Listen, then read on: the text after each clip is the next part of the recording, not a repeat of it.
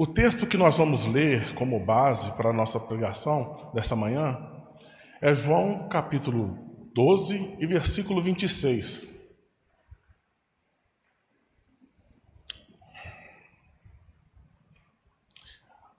Diz da seguinte maneira: Se alguém me serve, siga-me, e onde eu estou, ali está, estará também o meu servo.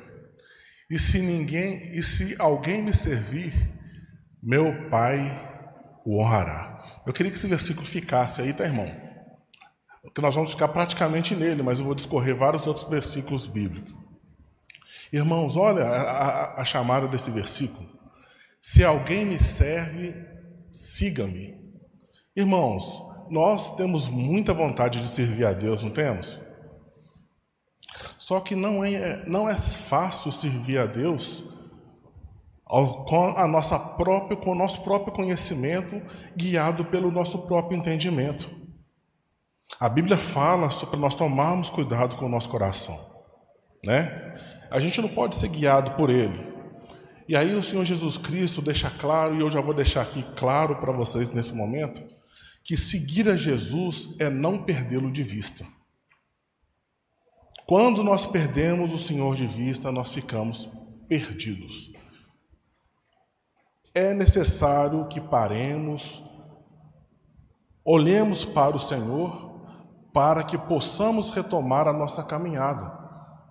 Nós vemos ao longo das Escrituras, no, Velho Testamento, que toda vez que o povo não entendeu o seu propósito, perdeu o seu foco, perdeu a visão do eterno, o que, que aconteceu com eles? Eles tiveram que parar suas vidas, parar, retomar.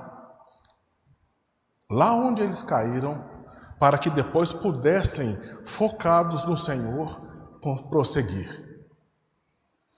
Quando a gente vai falando dessa maneira, vai brotando na mente da gente vários versículos que, que dão suporte para isso, não é, irmãos? Quando a Bíblia fala sobre o primeiro amor, ele vira e fala assim: lembra de onde caístes e vai lá e faz um conserto, não é, irmãos? E nós precisamos retomar onde caímos e foquemos no nosso Senhor. Irmãos, eu vou voltar um pouco mais atrás. Nós falamos hoje sobre angústia, nós vamos falar sobre a guerra entre Rússia e Croácia. Uma injustiça muito grande quando a gente olha para um poder bélico dez vezes superior da Rússia em relação à Croácia. Pessoas inocentes morrendo. Ucrânia. Obrigado, pastor. Desculpa, irmãos. A Ucrânia, irmãos, imaginem a que situação. Só que eu queria que os irmãos, eu quero trazer os irmãos para as Escrituras, onde aconteceu algo semelhante. Por volta do reinado do rei Ezequias. Né? Voltando um pouquinho mais, o profeta, no período do profeta Isaías, estava tendo um mover muito grande no mundo, em que a Assíria, como potência, ela se organizou. No mundo nunca tinha visto, antes da Assíria, um exército organizado, tá, irmãos? Um exército que tinha suas fileiras. Normalmente, antes da Assíria, os exércitos eles se portavam de que forma? Olha, tem uma guerra aí. As pessoas civis, os civis deixavam seus pais, mulheres e filhos para trás, suas ferramentas de trabalho, pegavam as armas e iam para a guerra. Na época da Síria, o que, que aconteceu? A Síria organizou um exército de ofício. As pessoas que estavam lá eram treinadas para a guerra, eram homens treinados para matar, eram homens treinados para causar um dano assustador. A Síria, irmãos, a Assíria, ela vencia pelo terror, ela impunha um terror e com esse terror ela conseguia dominar. Então, vários povos não queriam nem guerrear contra ela e já pagavam os impostos e já lhe dava tributos que cada vez se tornavam mais pesados. Dentre esses povos, o povo de Israel e Judá no futuro. O que, que acontece, meus irmãos? Nós falamos de Israel e de Judá, e eu vou explicar aqui rapidamente que o reino de Israel foi dividido em dois após a morte de Salomão. Jeroboão reinou no norte com dez tribos e Roboão reinou no sul, Judá e Benjamim, com, essa, com essas duas tribos. Jeroboão, Jeroboão promoveu ali algo, um movimento separatista do qual ele fez com que o povo pecasse ao tirar do povo aquilo que poderia trazê-los de volta para o caminho certo, que eram os profetas, os levitas, as cidades levitas, os levitas que existiam naquele reino do norte, foram expulsos e foram para o reino de Judá. Irmãos, por que, que eu estou falando sobre isso? Quando a gente vai para o livro de Isaías, a gente começa a perceber um abandono de Deus. O povo de Israel, eles perderam a visão do eterno provocada por Jeroboão, e Deus, na carta, no livro de Reis, ele sempre fala: Jeroboão fez o povo pecar, instituiu uma nova religião, uma em Betel e, outra lá no norte. Aquele local que quando Jacó né, chamou de casa de Deus, agora tinha ali um outra, uma outra configuração de adoração. Jeroboão fez isso para que o povo não voltasse para Jerusalém. E aí, irmãos, quando nós perdemos o foco de Deus, o que, que acontece? Entra na vida daquelas pessoas novas culturas, novas religiões, e não tinha ninguém que falasse o contrário, até que o Senhor levantou profetas. Nós podemos ver na quinta linhagem de reis ali, o rei Acabe e a sua esposa Jezabel, né? que ela trouxe para dentro de Israel a adoração a Baal. E eles começaram a adorar os postes ídolos, a prostituição cultural nos jardins.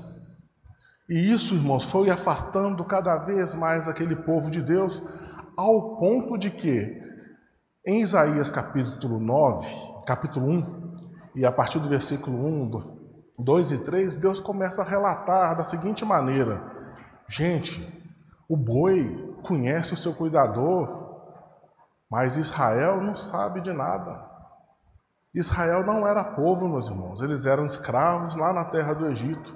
O Senhor transformou ele num povo, trouxe ele, e determinado momento eles se acharam como uma nação soberana que não precisava de Deus. Judá também passou por vários encalços, passou por problemas, passou por problemas quando eles desviavam o seu foco daquele que era o pastor de Israel. Aí, meus irmãos, o que que acontece? Aquele exército sírio perigoso que degolava, torturava, empalava, fazia coisas terríveis com os homens, com as mulheres, com as crianças, estava agora em cima de Israel.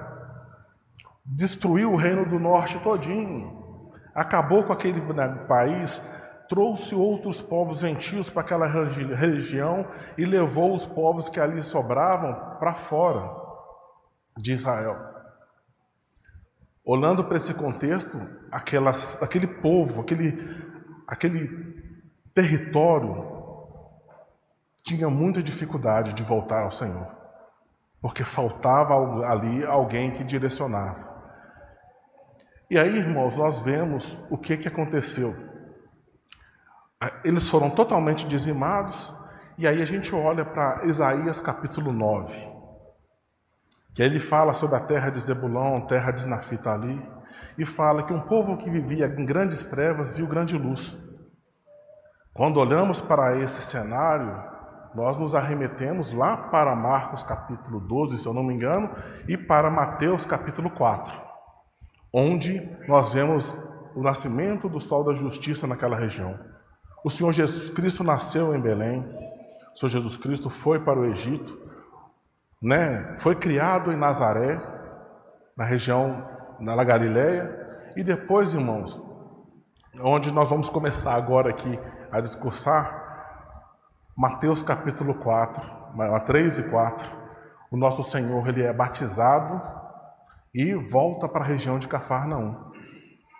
E aí, nessa trajetória toda, lá fala que aquele povo que vivia em grandes trevas, que, já, que eu já narrei para vocês aqui, começou, viu grande luz. E o Senhor Jesus saiu ali depois de batizado, recebeu o Espírito Santo. Deus falou: Esse é meu filho amado em quem eu me comprazo. O Senhor foi guiado, conduzido. Olha que exemplo, irmãos. Nosso Deus ele é exemplo para nós em tudo. Quando ele fala para nós, vem e segue, ele também estava seguindo a vontade do seu Pai. Ele foi guiado pelo Espírito Santo para o deserto para ser tentado. Ali ficou 40 dias e aí a palavra de Deus diz que ele teve fome e foi tentado pelo diabo. O diabo chegou diante dele e falou assim: Olha, você está com fome? Pega essas pedras que se transformam em pão. E ele vira, retruca o diabo da seguinte forma: Nem só de pão viverá o homem, mas de toda palavra que procede da boca de Deus. E ainda o diabo continuou insistindo com ele, falando assim: Olha, suba ali na, no pináculo e se atire daqui, que a Bíblia fala, que aos seus anjos dará ordem a seu respeito e te livrará de, de tropeçar em alguma pedra. E Jesus responde para o diabo: Olha, não tentarás o Senhor seu Deus. E o diabo, ainda não satisfeito, falado: Olha, levou ele a uma alta montanha, mostrou aquele reino é, e falou assim: Olha, eu te darei isso tudo se prostrado me adorar. O Senhor falou: Nossa, retira-te daqui, somente a Deus prestarei culto. Não é, meus irmãos? Olha para você ver que contexto, irmãos. Quando eu observo esses três pecados, essas três falhas que o, que o diabo ofereceu para o Senhor Jesus Cristo, e o Senhor Jesus Cristo refutou com a própria palavra de Deus, nos dando um exemplo do que, que seria segui-lo. Olha para vocês verem. Nós, muitas das vezes, estamos guiados pelo estômago, irmãos. Você tem fome, tem necessidade, e aí nós costumamos justificando: ah, nós cometemos isso porque passei necessidade. O Senhor Jesus Cristo fala assim: olha, nem só de pão vive o homem. Irmãos, toda palavra que sai da boca de Deus é para o nosso mantimento, é para o nosso sustento. Nós temos que confiar em Deus, segui-lo e confiar que Ele é o nosso provedor. Amém? E quando nós estamos ansiosos, meus queridos, nós estamos duvidando disso, nós estamos perdendo o nosso foco. Quando, a segunda tentação, irmãos, é quando Jesus poderia ter pulado daquele pináculo, né? E, se, e os anjos iam protegê-lo. Irmãos, Jesus fala assim: não tente o Senhor teu Deus. Aí eu fico vendo assim: quantas vezes nós somos tentados, nós tentamos a Deus a que Ele faça a nossa vontade, queremos forçar a Deus que Ele faça aquilo que nós queremos. E isso é tentar a Deus, irmãos. Muitas das vezes eu falo assim, Senhor, eu quero te servir, mas eu quero que o Senhor te servir dessa e dessa e dessa maneira. E o Senhor vira e fala assim: peraí, se você quer me servir, siga-me. Não é você que vai ditar o que, que vai ser feito.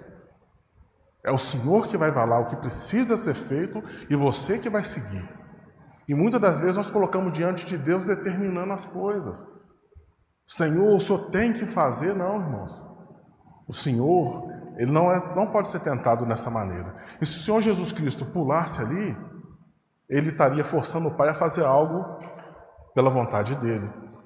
E mais à frente, irmãos, nós podemos ver numa outra passagem, que quando o, o diabo fala assim: Eu posso te dar tudo esse reino, se prostrado me adorares. Irmãos, se nós nos prostrarmos diante de qualquer outro ser, qualquer outra coisa que não seja o nosso Senhor Jesus Cristo, nosso Deus, é impossível que nós sirvamos, que nós o sigamos. É o que aconteceu com Israel. Após a tentação, irmãos, eu quero ah, continuar a, pregação nesse sentido do seguir. O Senhor vai para a região da Galileia e começa a chamar os seus discípulos. O Senhor encontrou com Pedro e Tiago e convidou-os: Vem, me segue. Depois encontrou com João Tiago, que estava com seu pai consertando redes, e aí chamou e prontamente eles abandonaram seu pai, as redes e seguiram a Jesus. E a palavra de Deus diz, irmãos, que ele, o Senhor Jesus Cristo andou por toda aquela região, salvando pessoas, curando de enfermidades, e aquilo foi propagando de uma maneira muito grande, que foi até para a região da Síria, Decápolis, E a fama do Senhor foi crescendo, crescendo, crescendo, crescendo. Irmãos, e aí o que, que acontece? A fama, quando nós sabemos de um lugar onde tem chuvas de bênção, um lugar onde tem chuvas de cura, um lugar onde tem sustento, todo mundo quer ir atrás, não é? E o Senhor olhava e vinham multidões de todo lugar atrás do nosso Senhor Jesus. E aí no capítulo 4 de. Terminei, né, já falei do capítulo 4 de Mateus, capítulo 5 de Mateus, vê que o Senhor, olhando as multidões, ele subiu numa montanha e começou a discorrer ali o sermão da montanha. E aí eu volto mais uma vez, irmãos. Naquela região ali era a região de Naftali, a região de um povo que vivia em grandes trevas. Agora eles viram uma luz. Essa luz brilhava, né? E precisava ser seguida, né? Eu acho tão interessante quando a gente faz essa analogia com a luz. Quando o Senhor Jesus nasceu, os, os, os, os magos né, foram guiados até onde ele estava por uma estrela, por uma luz que brilhava no céu. Quando é, Malaquias, se eu não me engano, meus irmãos, o último livro do Velho Testamento, quando ele fala assim que brilhará um sol da justiça, essa luz vai surgir lá na frente, essa luz é o nosso Senhor. E essa luz agora estava ali diante daqueles daquele povo. Um povo, meus irmãos, que era chamado de Galiléia dos gentios. Era um povo que, por sua própria natureza, já era um povo desqualificado para prestar um culto a Deus no templo em Jerusalém. Eles eram gentios. O máximo que eles podiam fazer era participar do pátio, do átrio do templo. E aí nós observamos naquele contexto, irmãos, que o Senhor Jesus Cristo vem e começa a colocar as bem-aventuranças, que eu anotei algumas aqui para a gente pensar, olha. E Jesus vendo a multidão, tá? Mateus capítulo 5, versículo 1, tá? Jesus vendo a multidão, subiu a um monte, e assentando-se, aproximaram-se dele os seus discípulos, e abrindo-lhe a sua boca, os ensinava, dizendo: Bem-aventurados os pobres de espírito, porque deles é o reino dos céus. E aí, irmãos, vou parar nesse primeiro item. O que é ser pobre de espírito? A humildade é a tradução mais comum, tá, irmãos? Que a gente vê.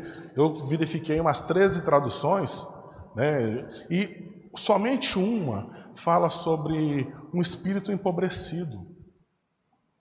E aí a gente fala assim: o que, que seria isso? Quando a gente olha para uma pessoa que está sentada ouvindo, quando ela está disposta a aprender, ela está com o espírito, ela, ela se considera nesse momento pobre de espírito, disposta a aprender. Né? É, um, é um pouco mais do que ser humilde. E aí, quando a gente olha para o Senhor Jesus, ele sentou e aquela multidão que estava em volta dele estava disposta a ouvir o que, que ele tinha para falar. Então a primeira coisa que ele fala é o seguinte: Bem-aventurado os pobres de espírito, porque deles é o reino dos céus. Irmãos, ainda sobre pobreza de espírito, eu queria falar sobre Pedro. Pedro foi um discípulo que foi chamado, e o chamado de Pedro, olha, Jesus estava lá em Carfarnaum, curou a sogra de Pedro, Pedro está lá pescando o Senhor Jesus Cristo vai em direção a ele lá. Pedro já estava a noite inteira pescando o Senhor vira para ele e diz: é, Vai lá, atira a rede novamente para que você pesque, né? Que, para que tenha peixes. Aí ele, ele retrucou o Senhor e falou: Nós estamos aqui a noite toda, mas sob Sua palavra, né, nós vamos lançar a rede. E quando ele lançou a rede, a rede apareceu cheia de peixes, né? Que precisou de ajuda para tirar do, da, da água. Pedro vira para Jesus e fala assim: Ó oh, Senhor, afasta-se de mim, porque eu sou um homem pecador. Pedro reconheceu em si uma indignidade de estar próximo de alguém tão santo, de alguém, de um homem como o Senhor Jesus. E aí você sabe o que, o Senhor Jesus fez para ele? Vem, segue-me. Irmãos, muitas das vezes nós queremos servir o Senhor as nossas qualidades. Eu sou muito bom nisso, eu sou muito bom nisso, eu posso cooperar com a obra de Deus, nisso, nisso, nisso, nisso. Abrimos a nossa, o nosso portfólio de serviços e mostramos para Deus, Senhor, eu posso te servir com isso tudo aqui. Só que, quando a gente pensa no que Deus propõe para nós, Ele quer que você apague o seu HD, formate, que ele vai colocar ali o que ele quer. Irmãos, quando nós chegamos diante de Deus com as nossas prerrogativas, dificilmente nós vamos conseguir segui-lo. Vou fazer duas observações. Esse sermão da montanha aqui, irmãos, ele é longo. Eu estou falando assim para os irmãos ao longo desse domingo. Lê Mateus capítulo 4, 5, 6 e 7 com essa ótica. Tá, irmãos? O capítulo 8, tá, irmãos? Ele já nos narra que quando o Senhor está descendo da montanha, o que, que acontece? Algumas pessoas se aproximam dele. E eu vou lembrar de algumas aqui, porque eu não vou ler, tá, irmãos? Mas aí chegou diante dele um homem, né, que falou da seguinte forma: Senhor, meu servo está doente, ele era um centurião, e eu queria, ele precisava de curar. E ele vira para o Senhor e fala assim: Ó oh, Senhor, não precisa de você ir lá. Eu sou um homem também comandante, eu tenho servos, eu mando um faz isso, ele faz, eu mando outro faz aquilo, ele faz. É só o Senhor dar uma palavra que meu servo vai ser curado. E o Senhor falou da seguinte forma: tomara que Israel tivesse fé do tamanho desse homem, que confiava que o Senhor somente em proferir a sua palavra e ele crendo naquela palavra, palavra iria acontecer a cura. E conforme ele colocou diante do Senhor, aconteceu ao seu servo. Uma outra palavra, tá, irmãos? Imaginem aquela cena. Eu creio que aquela pregação, o Sermão do Monte, foi o melhor sermão pregado na face da terra, né, meu pastor senhor? A gente, a gente não tem dúvida disso. O próprio Deus deu um sermão maravilhoso. Eu não sei quanto tempo demorou aquele sermão, com qual a forma como o Senhor colocou aquele sermão para aquele povo, mas irmãos, foi fantástico. E aí, descendo daquele morro, daquele monte, eu fico imaginando o espírito daquelas pessoas que estavam à beira do caminho, pessoas que estavam na periferia de um sistema onde o opressor era Roma, e aí o sistema religioso da época excluía vários tipos de pessoas, e eles estavam à margem, estavam em densas trevas. E agora o Senhor virava para ele e falava assim, dentre várias coisas, né? Olha, bem-aventurados os pobres, depois bem-aventurados os que choram, bem-aventurados os mansos, bem-aventurados os que têm fome e sede de justiça, bem-aventurados os misericordiosos, bem-aventurados os limpos de coração, bem-aventurados os que promovem a paz. Bem-aventurados que sofrem perseguição por causa da justiça, bem-aventurados sois vós quando injuriarem e perseguirem, e mentindo disserem todo mal contra vós por minha causa. Exaltai e alegrai-vos, porque é grande o vosso galardão nos céus, porque assim perseguiram os profetas que foram antes de vós. Olha, então quer dizer que antes deles já tinha alguém seguindo já. Os profetas estavam no caminho antes. Quando a gente vê falar sobre Isaías, Isaías parece o quê? Um, o quinto evangelho, evangelho, né, irmãos? O evangelho, Isaías já estava falando do servo sofredor, daquele que viria para servir. E foi isso que o Senhor Jesus Cristo fez. Ele levou sobre si todas as nossas dores, todas as nossas enfermidades. O peso que nos traz a morte estava sobre ele. Ele era tido como um homem amaldiçoado, né, irmãos? Todos os nossos pecados estavam lançados sobre ele. Mas ele, como uma ovelha munda, foi conduzida, né, meus irmãos? E ele foi sacrificado. Esse versículo que nós trouxemos hoje como tema para a nossa mensagem, ele está na última semana do nosso Senhor Jesus. Nos próximos cinco minutos eu vou concluir, tá, irmãos? Essa passagem esse versículo, olha, se alguém me serve, siga-me, e onde eu estou, ali estará também o meu servo. E se alguém me servir, meu Pai o honrará. Irmão, servir a Deus é, tem as suas coisas boas, tem as suas vantagens. A vantagem é que o Senhor está do seu lado. Seguir, irmãos, é caminhar atrás e, no máximo, do lado. Quando nós seguimos alguém, o que é que nós fazemos? Nós negamos a nós mesmos. Quando alguém, é como se a gente chegasse para o nosso Criador, para o Senhor Jesus Cristo, e falasse assim: Olha, eu quero ir para o Pai, eu quero encontrar a Deus. Ele virá falar assim: Eu não vou te ensinar o caminho, mas me segue, que eu estou indo para lá. E é isso que o Senhor fala com cada um de nós. João 14, 1 e 2 fala o quê? Não se turbe o vosso coração, credes em Deus, crede também em mim. Na casa do meu pai há muitas moradas, se assim não for, fosse, eu vos teria dito, vou preparar-vos lugar. E quando eu for e vos preparar-vos lugar, voltarei para vós e vos levarei para que onde eu estejais, estejai, onde eu estiver, estejai vós também. Olha, irmãos, que coisa interessante. É impossível que você caminhe por essa terra sem servir, sem ser guiado pelo nosso Senhor Jesus Cristo e depois queira morar na eternidade com Ele.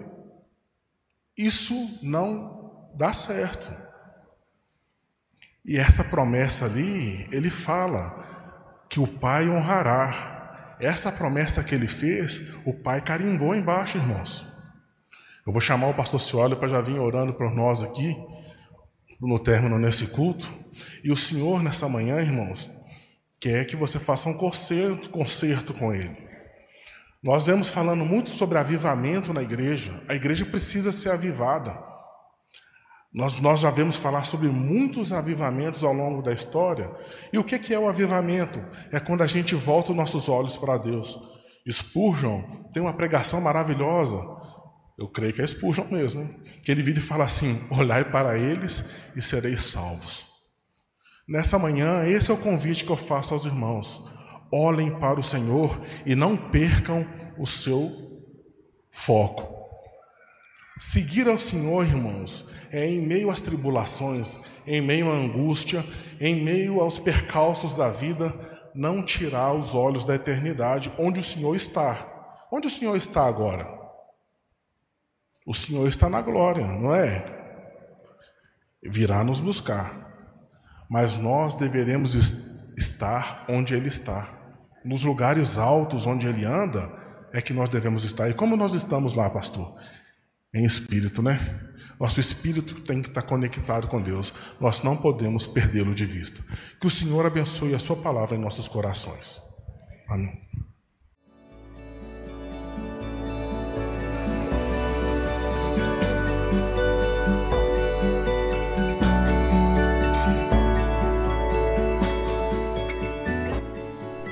A Igreja Batista do Bom Retiro tem plena convicção de que a palavra de Deus é poder para salvar e transformar vidas. Nosso desejo é que essa mensagem tenha alcançado seu coração. Para saber mais sobre quem somos e em quem acreditamos, acesse ibbrpatinga.com.br.